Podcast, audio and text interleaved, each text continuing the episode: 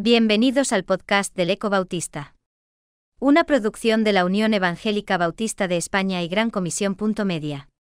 Puedes encontrar a este autor y otros muchos en 9.org o en tu plataforma favorita de podcast como Spotify, Apple Podcasts o Google. En esta nueva entrega de Desbrozando, Samuel Pérez Milous escribe Verbo, carne, gloria. Juan 1, 14 dice, Y aquel verbo fue hecho carne, y habitó entre nosotros, y vimos su gloria, gloria como del unigénito del Padre, lleno de gracia y de verdad. El entorno de la Navidad conduce a la reflexión sobre Jesús. El gran misterio de la gracia establecido en la eternidad para salvar a los hombres tuvo cumplimiento. El tiempo, que mantiene una fecha para el recuerdo del nacimiento de Jesús, diluye la gran razón de la Navidad, orientando el pensamiento hacia la alegría pasajera, el compartir regalos entre nosotros, mientras que el niño que nació en Belén queda en el olvido. Por esa razón el versículo del Evangelio, según Juan, debe hacernos reflexionar sobre la gloriosa aparición de Dios revestido de humanidad. Tres palabras definen el contenido del versículo, verbo, carne y gloria. Considerémoslas brevemente y entenderemos mejor la dimensión de la Navidad. Dios hecho hombre, naciendo entre los hombres para manifestar su gracia. Y. Verbo. Con este título inició Juan su escrito. Verbo, equivale a palabra, pero no solo una, ni a un discurso sobre algo. Dios envió al mundo al Verbo, para expresar en él todo lo que concierne y corresponde al infinito. Es la palabra que revela al invisible. Viene con una misión reveladora. A Dios nadie le dio jamás, el unigénito Hijo, que está en el seno del Padre, Él le ha dado a conocer. Juan sitúa al Verbo en el plano de la deidad, como creado y poseedor de la vida. El que es sin origen, porque es Dios en la unidad con el Padre, y el Espíritu, tenía necesariamente que estar con Dios en el comienzo de todo. La palabra pronunció la voz de autoridad y omnipotencia, y todo cuanto existe, universo, ángeles y hombres, irrumpieron en el tiempo y en la historia. La Biblia dice que los cielos surgieron como un juego de sus dedos. Las leyes que rigen el universo fueron establecidas por él. Todo el cosmos es sustentado por la autoridad de su palabra. La vida que estaba en él fue comunicada al hombre por el soplo del Espíritu. Sin duda todo lo creado obedece a la decisión del ser divino, por lo que las tres personas participan en esa operación creadora.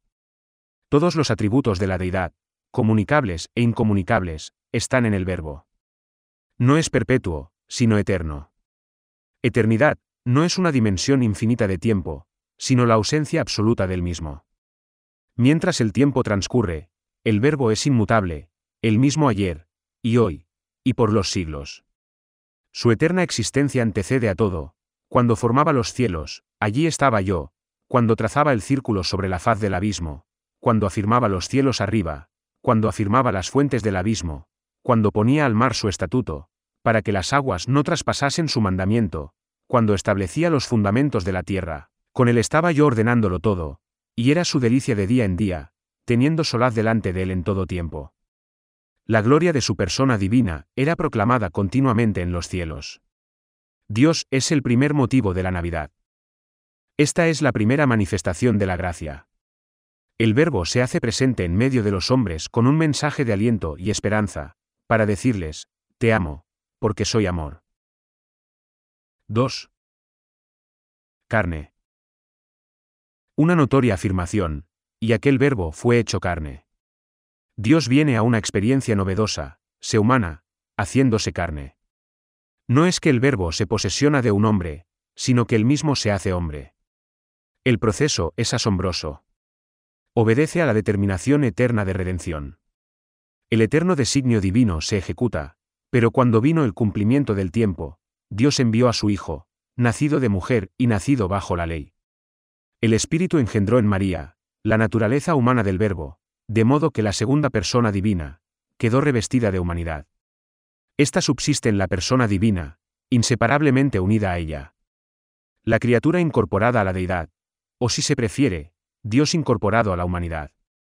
El Eterno entra en el tiempo histórico de los hombres, por la vía natural, concepción, gestación y alumbramiento. Desde entonces la historia de Dios se hace medible. El eterno que entra en la temporalidad, trae consigo la eternidad al tiempo. La infinidad divina se limita asumiendo la de la criatura, pasando por todas las miserias del hombre. Nuestras angustias fueron suyas, vivió nuestras tentaciones, lloró nuestras lágrimas, y murió nuestra muerte.